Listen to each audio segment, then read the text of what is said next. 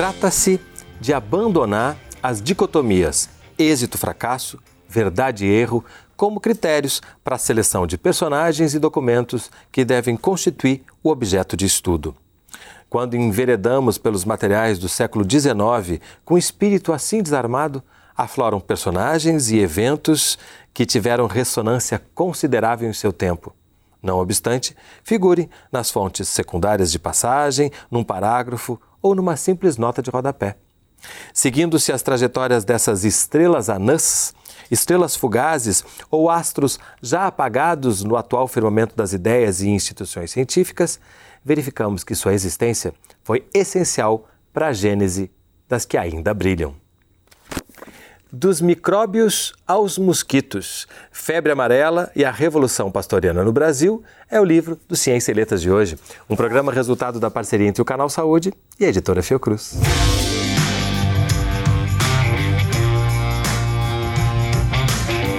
Conversam comigo no estúdio do Canal Saúde o autor do livro, Jaime Benchimol, que é historiador e editor da revista História, Ciência e Saúde, e Flávio Edler, historiador e professor do programa de pós-graduação em História das Ciências da Saúde, ambos da Fundação Oswaldo Cruz. Sejam bem-vindos.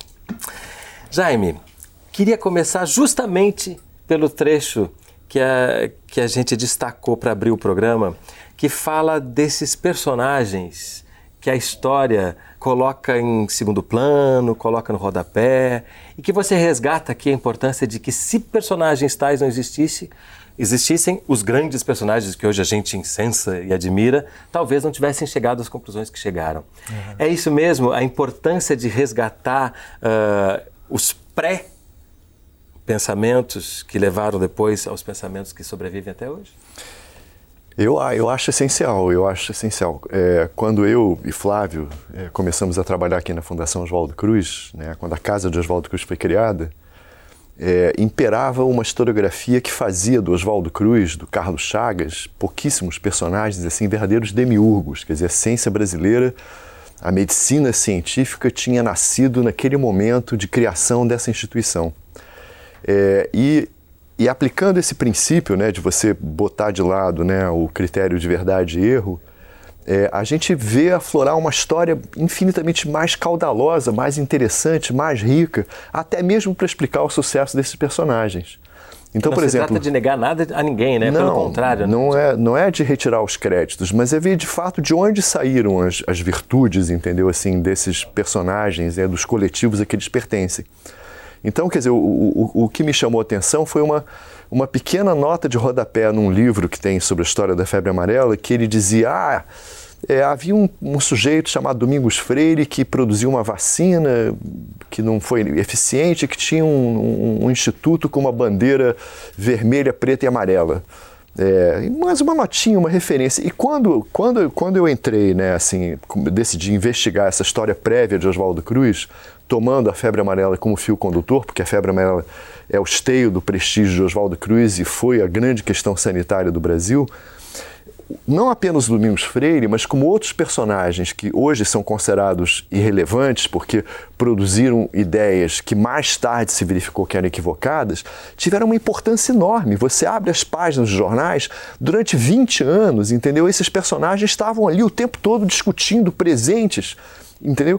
Então, o grupo do Oswaldo Cruz, a geração do Oswaldo Cruz, se formou né, na crítica, é, no combate, na controvérsia com esses personagens. Então, se você não tem o quadro de época com né, a, a assim, a, a verdadeira representação do que se passou, é, você não, não entende como é que as coisas surgiram. É interessante que isso tudo é, também é um processo de humanização, né? Porque no momento que você coloca que os, os, os, grandes historiadores nasceram desse embate com outros que não sobreviveram porque foram vencidos, uhum. você também está transformando essas, esses grandes historiadores em seres humanos que estavam no seu dia a dia lutando para descobrir coisas e errando também, né? Uh, e aí, no, no, na apresentação do livro, na introdução, você fala de, de de intuição, de curiosidade, eu, é, ao mesmo tempo, a impressão que eu tive que esse livro, além de humanizar os personagens, grandes personagens históricos, também humaniza os cientistas, pesquisadores e historiadores, né? É, eu acho que sim. Eu acho que a interrogação do Jaime, um, um, ele chamou a atenção de um dos fios que o conduziram a esse personagem, né? Mas ele também, logo no início do livro, chama atenção de outros aspectos, que é um pouco a insatisfação que nossa geração de historiadores, jamais qualificados com a, com a literatura em sociologia e história da ciência, tínhamos da imagem construída em torno de Oswaldo Cruz, né? Mais uma vez, não era uma atitude iconoclasta, nada disso, mas tratava justamente de explicar essa geração do Oswaldo Cruz, levando em conta outros condicionantes de uma outra imagem da ciência. Então, é, nessa imagem que a gente normalmente tem, a, a, a, imagem que a gente carrega da ciência, que a gente imagina que é a ciência, é uma atitude reflexiva, racional, muito marcada pelo compasso de uma metodologia, né? onde, portanto, parece que o humano sai de cena. Né? O humano sai de cena quando você adentra no laboratório. E essa imagem estava caducada na literatura histórica mais recente. E, e, um pouco da motivação do Jaime, que é a motivação um pouco da nossa geração, é de. É de inclusive, vai perguntas que não, não, não, cabiam que fossem feitas. Né? Por que olhar para a geração anterior à geração do Oswaldo Cruz? O que, que poderia se extrair disso? Porque, afinal de contas, era um pouco falar a história dos vencidos, ou a, o que, é, o que é a, mais importante era uma história daqueles que efetivamente fizeram algo menos do que ciência. Ciência era feito, era o que passou a ser feito no Castelo de Manguinhos, né? E, e, aí, armado de novas metodologias, o, o Jaime pode desenterrar esse personagem impressionante. É com, genial, né? né? Incrível. E, e, até o próprio castelo de Oswaldo Cruz, que é mencionado também no final, né? Uh, ele também reforça isso, né? Um castelo, como se a ciência fosse né, realmente algo que precisa ser ascética, né? Defend, e defendida, né? A imagem de castelo é uma imagem de, de, defesa. Da mesma maneira como aquela bandeira que o, que o Domingos Freire hasteou lá no, no instituto dele, que ficava na Praça da República, era uma bandeira amarela, preta e vermelha, as mesmas bandeiras, da, as mesmas cores da bandeira alemã, que era o vômito negro, que era o sintoma da febre amarela, as hemorragias e a icterícia. Então era também uma ideia assim de precisamos defender a... Ele estava, na verdade, o que o, que o movia eram, eram sentimentos parecidos com o que moveu depois o Oswaldo Cruz e o seu grupo, que era a defesa de uma ciência brasileira, nacional e tal. E ele foi um personagem muito renomado no seu tempo por isso, né? assim, por ter sido, ele era abolicionista, era republicano, então quando ele vai à Europa defender as ideias dele, ele volta, exatamente como aconteceu com Oswaldo Cruz, é carregado no, no, nos ombros da multidão, vai a um teatro, aí ele liberta alguns escravos, era perto da abolição da escravidão, entendeu? É aclamado né, ao longo desse caminho todo. Quer dizer, tem um intervalo de década e meia que separa esse episódio do episódio do Oswaldo Cruz voltando da conferência de, de Dresden, entendeu? Onde o Brasil ganhou uma medalha de ouro porque combateu a febre amarela é, combatendo o mosquito, né, que foi, tinha sido reconhecido como transmissor, e, e o Domingos Freire partir da ideia equivocada de que a febre amarela era causada por um bacilo, o que na época era uma ideia muito avançada, quer dizer, foi um dos primeiros caras a trazer a teoria de Pasteur para o Brasil. Então, nesse intervalo de 15 anos, tem uma história muito caudalosa. Né? É... E você apontou várias coisas aí nisso que você falou, né? Uma delas é essa, este personagem, é, Domingos Freire, personagem. né? Que o livro abre, inclusive, com essa cena dele no teatro, Teatro Apolo, Arthur Azevedo. Então a gente já vai desenhando culturalmente também o Rio de Janeiro e o Brasil dessa época. E também você falou que ele era um abolicionista e tal. Então isso eu acho que agora seria interessante para quem está nos acompanhando tem ainda mais interesse de ler o livro, a gente tentar uh, circunscrever esse período histórico. Que Brasil é esse que a gente está falando, né? Uhum. Que ainda tem ecos da Guerra do Paraguai, e aí a gente tem uma disputa, uh, a República começando, mas a monarquia ainda por ali. Como é que a gente pode situar esse Brasil para ajudar a entender até como que surgem esses personagens, né? Uhum. É, bom, o, o Geme trabalha muito bem, eu acho, a, a montagem do, do contexto, né, do panorama em que esses atores estão inseridos, né? É, Domingos Freire é um desses, o, o Batista Lacerda é outro, enfim, todos os médicos, a polêmica médica de um período. E é, dentro dos aspectos da conjuntura que ele está chamando a atenção, é, são os aspectos ligados à, à, vida urbana da capital da República, né? É, o contexto é o contexto da crise do Império, quer dizer, a crise do, do, da escravidão. A gente teria, nesse, no, no, meio desses acontecimentos, a gente tem a abolição da escravidão e logo em seguida vem a República.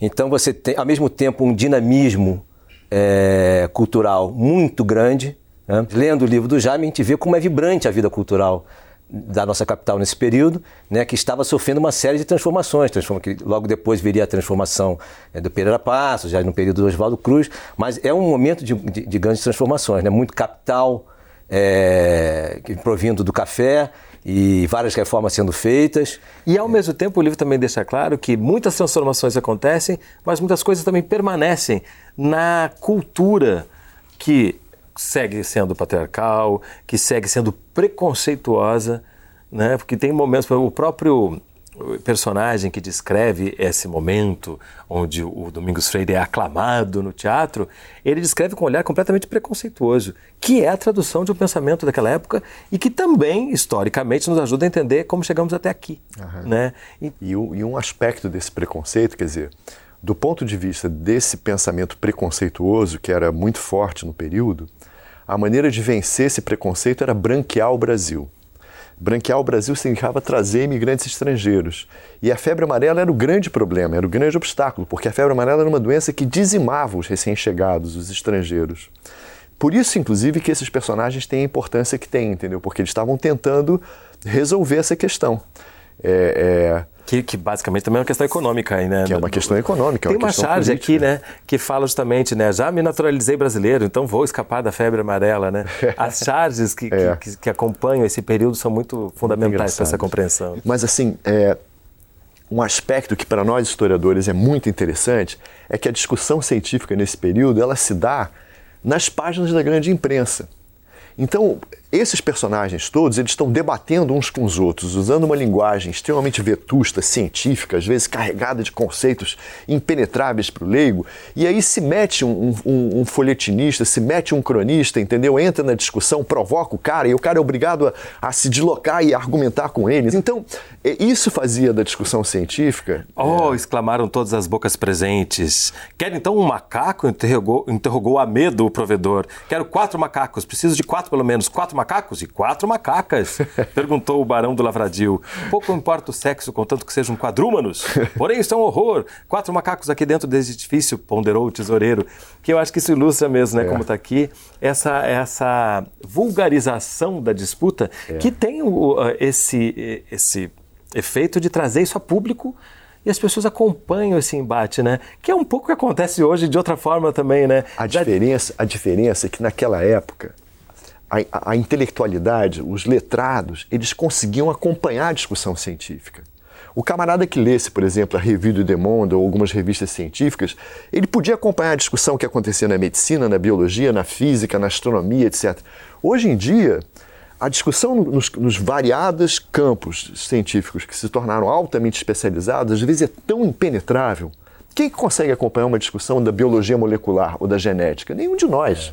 Mas naquela época não. Né? A discussão científica ela estava na boca de todo mundo. Todo mundo estava mais ou menos aparelhado para participar dessa discussão. Esse embate constante né, entre jornalistas e que também eram jornalistas diferentes dos de hoje também, né? Era uma, e os cientistas uh, acabava colocando esses nossos personagens na obrigação de resposta, né? Uhum. Essa e outras questões a gente vai ver no próximo bloco. Vamos falar mais de Domingos Freire e seus conterrâneos. Não sai daí, a gente volta já.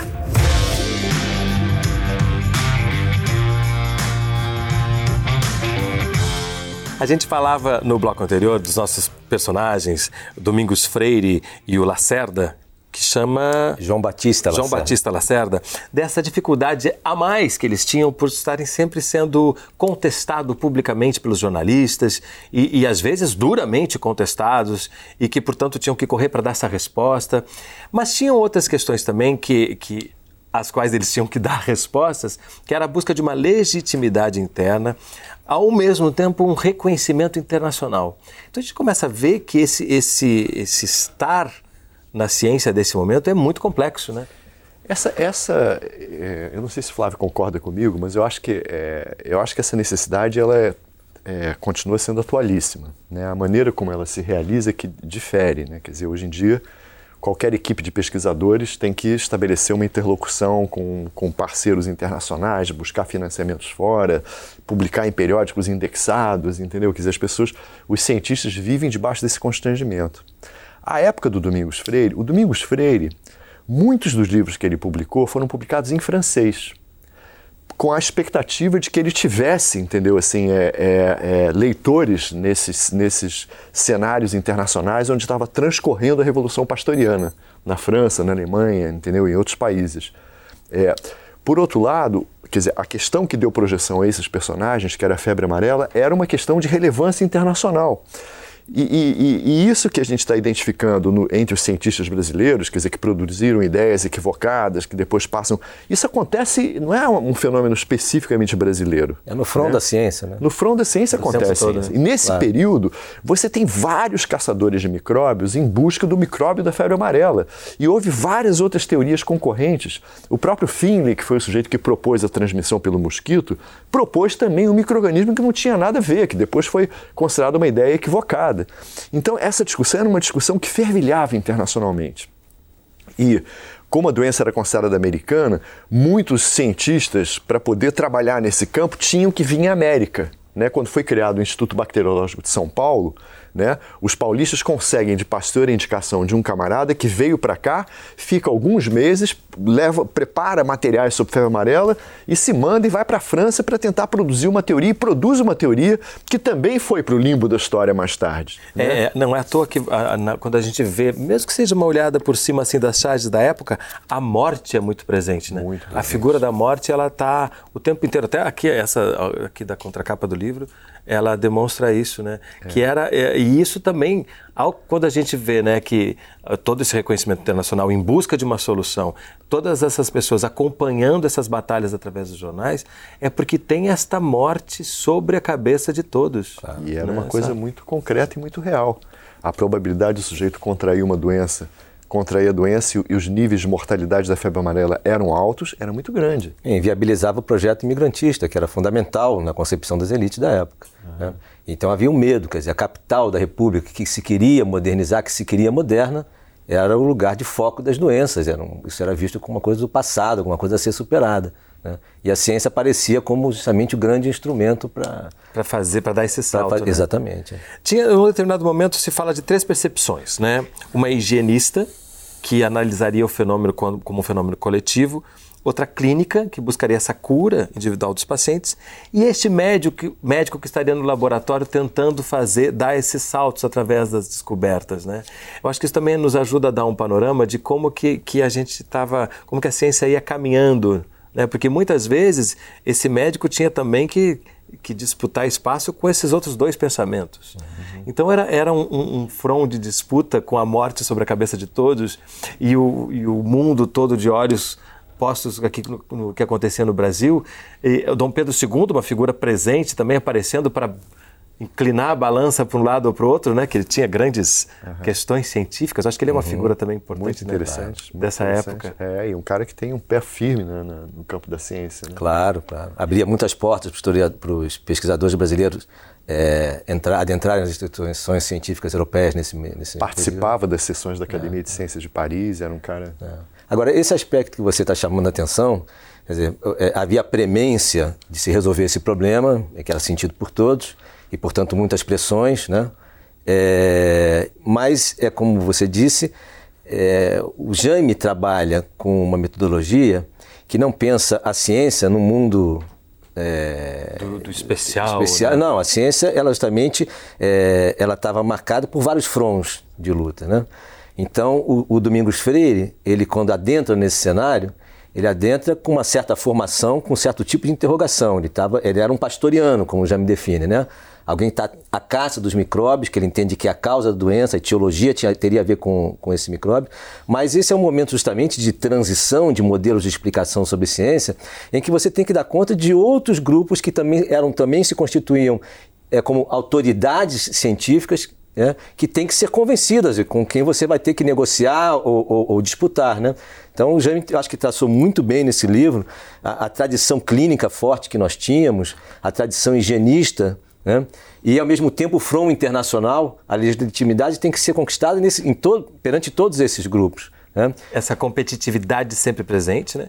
o utilitarismo também, tudo tinha que ser descoberto para aplicação imediata, e você coloca as idiosincrasias também como um terceiro ponto. E aí a gente chega nessa delícia de personagem, né? Qualquer dramaturgo se apaixonaria por Domingos Freire, porque ele tem esses, esses arrobos de, de que movido por uma grande paixão. Claro, Eu acho é. que isso é bonito da gente quando a gente vai lendo também. Uhum. Ele era um apaixonado pelo conhecimento. Se o conhecimento dele é, estava no caminho correto da ciência, isso o próprio tempo se encarrega de dizer e o livro demonstra que faz parte do processo. É. Mas essa paixão pelo conhecimento que ele tinha era fundamental, né? Ele era, ele era, ele era um tribuno, né? Ele, quando ele, quando ele produz a vacina, né, ele vai desenvolvendo os trabalhos, as experiências que ele faz até chegar ao resultado da vacina, são publicadas regularmente pelo Jornal do Comércio. Uhum. E no final ele dedica a vacina aos abolicionistas, entendeu? Então ele era um cara ele era um sujeito que era um homem de laboratório, mas era também um tribuno, né? Era um sujeito que é um personagem muito característico desses tempos, né? O dos, dos, dos, clubes republicanos, dos banquetes republicanos, dos comícios e tal. Quer dizer, para para o Domingos Freire não, é, não, havia, que é uma coisa que depois, na geração do Oswaldo Cruz, do Carlos Chagas, do Adolfo Lutz, quer dizer, há mediações entre uhum. o campo da ciência, o campo do laboratório, o campo da vida pública, né? Eles estão entrelaçados, sempre estiveram, continuam até claro. hoje. Mas você não mistura muito as águas. Naquela época, as águas se misturavam o tempo todo, o tempo todo. Não há, não há mediação, entendeu? O cara fala do laboratório para o grande público, né? E ao mesmo tempo fala para os europeus. Ele publica em francês, né? E, se bem que a elite na época falava fluentemente claro, o francês, claro. né? Quer dizer, nesse nesse período, como você disse, de... É porque era muito pouca gente, inclusive, que lia e escrevia. É, né? A gente está falando de um, é, de um número muito reduzido de grande parte analfabeto. Que tinha claro. acesso. Né? Às vezes a gente não tem muita noção de que desse período, né? a gente pois tenta é. fazer uma Mas é porque está na imprensa, na verdade, está sendo é, uma é. grande participação. Não, é um grupo, de fato, muito restrito. Que é. Por isso que as charges eram tão importantes, né? porque elas tinham um apelo imediato. Né? Uhum. A partir delas, as pessoas elas entendiam facilmente o que estava em questão. Né? E a relevância desses temas, ela, ela, fica muito evidente porque elas aparecem em muitas charges. Isso tudo revela que eram questões públicas, de, que, que tinham uma dimensão importante para além né, do microcosmo da ciência. Né? Uhum. Agora, em, falando do, do, do, Domingos Freire, dizer, o, o Jaime é, chamou a atenção disso, existe uma palavra fundamental que é a ideia de progresso na cabeça do Domingos Freire. Dizer, estava tudo andando junto. Né? A descoberta da vacina, a abolição, a república, as transformações sociais. Nesse personagem, tudo caminhava é, junto, né? Por isso que mesmo relegado ao rodapé, às fontes secundárias, quando ele é trazido à tona, ele vem com essa força toda, é. né? Essa, a gente se encanta ao ler a história dele. Fica fã né, dessa estrela, né? Ela passa a ser protagonista também, né? Exato. Pedro Nava, Beira Mar, Memórias. Flávio, Pedro Nava, figura incrível, né? É, eu trouxe, a, a, ideia era trazer um, um livro e eu, eu, trouxe dois, né? Esse, o Pedro Nave, eu acho que é muito interessante, é, as memórias dele, e de certa maneira há várias comunicações com o nosso tema. Né? O Pedro Nava tem um artigo sobre Domingos Freire, que saiu é, na década de 40, início da década de 50, em que ele aparece um pouco esse personagem que a gente deve mais é, é, rir da, da, das asneiras que ele fazia do que efetivamente é, comemorá-lo, entendê-lo no sentido que já me buscou entendê-lo, né? Mas enfim, é um livro delicioso. Eu, eu trouxe um dos, um dos vários volumes, né? São cinco, né? São cinco volumes e das memórias das dele. Memórias né? dele. E Walter Hugo a máquina de fazer espanhóis que é um angolano que agora está aparecendo com tanta força, com toda a força aqui no Brasil, né? É. Esse é um livro que foi, me foi presenteado e, e eu trouxe porque estou lendo ele agora, estou achando uma delícia. E aí, Jaime trouxe Arsène Lupin. eu trouxe essa edição francesa, mas tem, tem esse livro está editado em, em português. É, eu tô, eu tô na muda de um livro para o outro, mas toda vez que eu, eu preciso buscar um livro que me agrada imensamente, eu vou à coleção do Arsène Lupin, que eu acho que é um personagem fantástico. Tem a ver conosco? Tem, porque, porque é um cara que, é, embora fosse o ladrão de casaca, né? um, um, um Robin Hood é, dos tempos modernos, é, ele é um sujeito que decifra grandes enigmas a partir de pistas, né? É, pistas de pequenos indícios. Então tem um pouco a ver com o trabalho nosso de historiador. Além do que é uma leitura deliciosa, entendeu? Bom também ver que é, esses livros servem muito para a gente ver isso também, né? Uhum. É, é, a gente está o tempo inteiro em contato com o conhecimento e com o prazer. É. Porque o livro, esse livro demonstra muito isso, né? Como as duas coisas podem e devem andar juntas. É. Eu acho que isso faz com que uma leitura de um livro como esse, que a princípio você diga, ah, é uma leitura para cientistas. Não, é uma leitura para pessoas interessadas nessas humanidades todas que colocamos aqui. Ao longo do programa. Por isso, uma leitura deliciosa. Muito obrigado. Obrigadíssimo pela presença de vocês aqui conosco hoje. Valeu. Muito obrigado. O programa Ciência e Letras é resultado de uma parceria entre o Canal Saúde e a editora Fiocruz. Se você quiser entrar em contato conosco, mandar sua crítica ou sugestão de leitura, nosso telefone é 0800 701 8122. A gente se vê no próximo programa. Até lá!